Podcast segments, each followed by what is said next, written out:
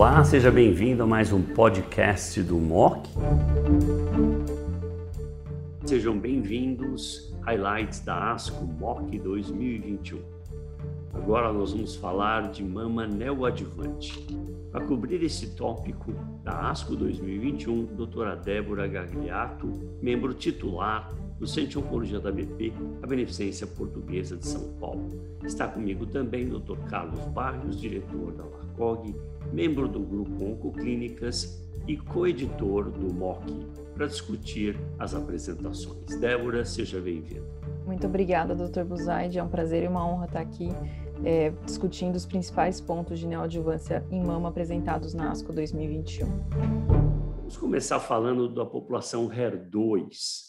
Now, o West Germany Study Group Adapt Her foi na população HER2 enriquecida, e a maioria por PEM50 era HER2 enriquecido de fato, como é esperado. Taxa de resposta patológica muito alta, deu 90%, mas 40% só era linfonodo positivo, 60% era N0 clinicamente, deu 30 só, 30 e pouquinho com anticorpos, nós sabemos que TDM1 isolado tem 40 e pouquinho, 42 mais ou menos, 43% de PCR rate, até um pouco maior provavelmente no HER2 enriquecido. Então, você acha que nós estamos prontos para descalonar na população HER2 enriquecida? É um tema importante, é um tema que vem ganhando cada vez mais espaço do ponto de vista de predição de resposta ao tratamento. É fundamental esses estudos de biomarcador, como eu comentei, às vezes pode ser muito complexo, não só fazer uma análise molecular por PAN50, mas avaliação dos linfócitos infiltrantes, que também contribuem, são marcador preditor de resposta patológica completa, mutação somática em PI3K, que nós sabemos que é um fator que diminui a chance de resposta. Então, acho que são estudos provocadores, são estudos que mostram que, de fato, pode haver uma taxa alta de resposta patológica completa, descalonando consideravelmente quimioterapia, mas o estudo Compass HER2 e o Decrescendo são estudos maiores que vão nos dar maior segurança para, de fato, descalonar esses, o tratamento quimioterápico com segurança para esses pacientes que já têm desfechos de sobrevida muito bons, mas que ainda sofrem com poliquimioterapia. Todos nós no consultório é, fazemos TCHP e sabemos o quanto esse é um regime duro, inclusive para pacientes jovens com bom performance. Barrios, pronto para começar a descalonar um pouco em HER2 enriquecido ou ainda é melhor esperar Compass ou Decrescendo, uh, que são estudos muito mais robustos, muito mais uh, uh, desenhados para mostrar o grau de segurança que a gente precisa para usar na prática do dia a dia? Esses estudos, Antônio e, e, e Débora, fantástica a tua apresentação é, acho que estabelecem claramente a importância que tem a neoadjuvância como critério de seleção de pacientes. Né? E vocês vejam como a gente está criando né, a possibilidade de tratar pacientes de forma distinta, de acordo com a resposta, que antes a gente só tratava na adjuvância. Então, eh, sem dúvida nenhuma, a neoadjuvância representa uma estratégia de seleção para melhorar, identificar pacientes e melhorar os resultados. Eu gostaria de destacar algo é que uh, na mesma população, se não se usou uh, o paclitaxel, né, a taxa de resposta patológica completa foi muito menor. Né? Esses 90% que foram até de certa forma exagerados, né, eh, diminuíram de forma significativa quando não se deu a quimioterapia. Então, a quimioterapia tem que ter cuidado, né? é importante neste grupo de pacientes.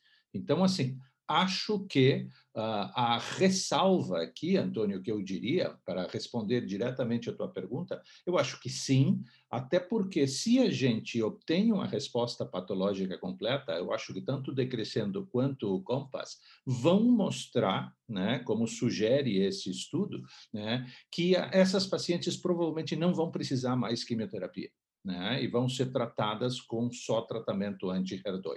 E eu acho que isso é praticamente algo certo. Né? É, os limites do COMPAS e do decrescento são um PFS, um uh, Invasive Disease Free Survival, acima de 92%.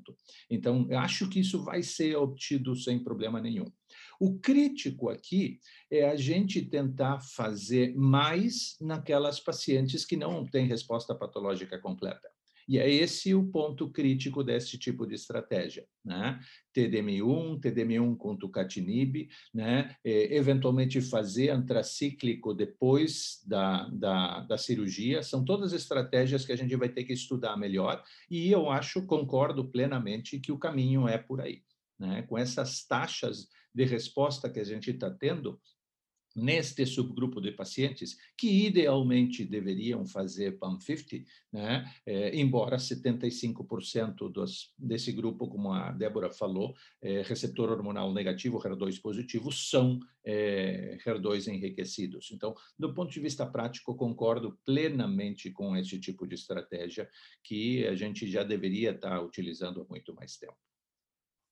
Vamos para o Gueparnuevo. O Gueparnuevo foi uma análise interessante, é um estudo pequeno, randomizado de fase 2, e que aqueles que receberam a indução de Durva tiveram um aumento de resposta patológica e também agora um aumento de disease-free survival, que chama a atenção aos três anos. Nós temos um press release do Keynote 522, um estudo grande com Pembro, mil e poucas pacientes, fase 3 randomizado, que disse aumentou o Event Free Survival e vão apresentar, talvez agora na ESMO ou San Antonio, alguma coisa, algum outro evento grande.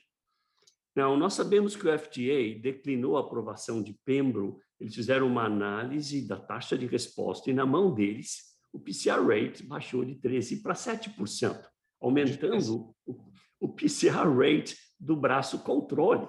E o que eu achei estranho eu não entendi como isso foi feito, mas gás, eu sei que está cheio de gente esperta lá, mas é o que foi.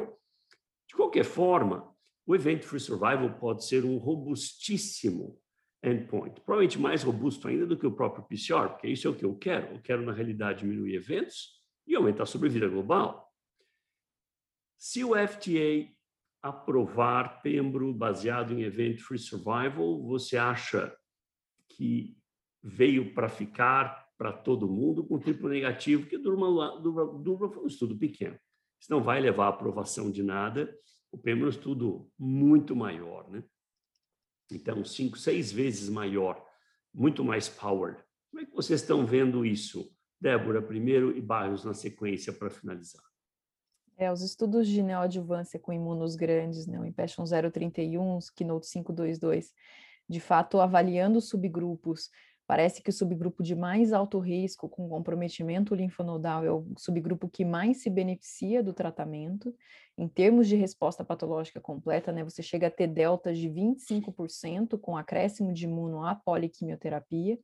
De fato, com análise de subgrupo, acho que vai ser crucial avaliar né, quanto, quanto, qual a magnitude desse ganho de redução do risco de evento, se haja impacto em sobrevida global, para definir como se comporta nos diferentes subgrupos, né? Mas, de fato, eu acho que triplo negativo é uma doença grave, é uma doença que a ausência de resposta completa marca um prognóstico ruim, um indivíduo que, quando recidivo, é muito rápida a evolução e sobrevida global no contexto metastático é muito ruim, é um grupo que carece de tratamentos importantes. Eu acho que se de fato se mostrar ganho de sobrevida, de, de redução do risco de eventos, ganho de sobrevida global, e isso for uma magnitude importante, vai ser uma estratégia utilizada para uma grande parcela de pacientes com câncer de mama triplo negativo, na minha opinião.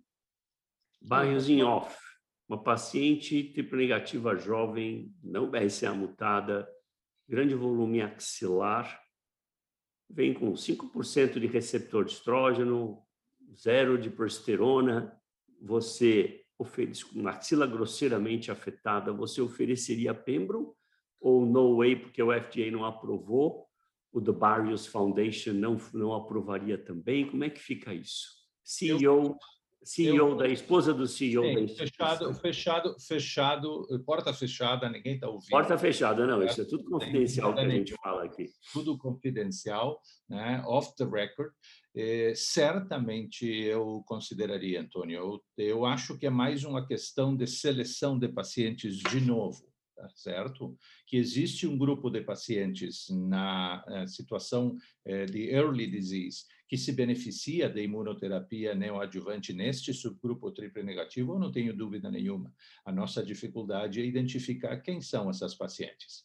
O keynote vai ser apresentado como um late breaking uh, abstract, fiquei sabendo agora há dois dias atrás, no, em Paris, em, uh, na ESMO, em setembro. Né?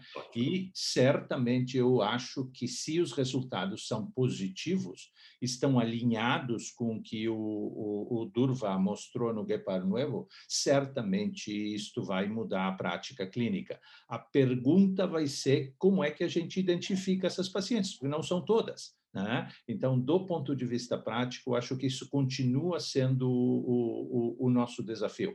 No eh, intervalo, enquanto isso não aparece, né, tu tratar todas as pacientes e certamente é que parecem ter mais volume de doença ou mais risco, certamente me parece uma estratégia razoável. Em off, eu também trato, a última tratei há pouco tempo, ela teve RCB1, sobrou lá um milímetro em um gânglio, tinha altíssimo volume na axila. Eu acho que eu acho que isso vai vai ser positivo. A minha a minha última paciente também teve uma resposta completa né, com esse tipo de estratégia. Então, muito bom. Bom, vamos findar aqui esse bloco de neoadjuvância. Débora, obrigado como sempre, fantásticas apresentações. Barrios, obrigado pelos excelentes comentários. Muito obrigado.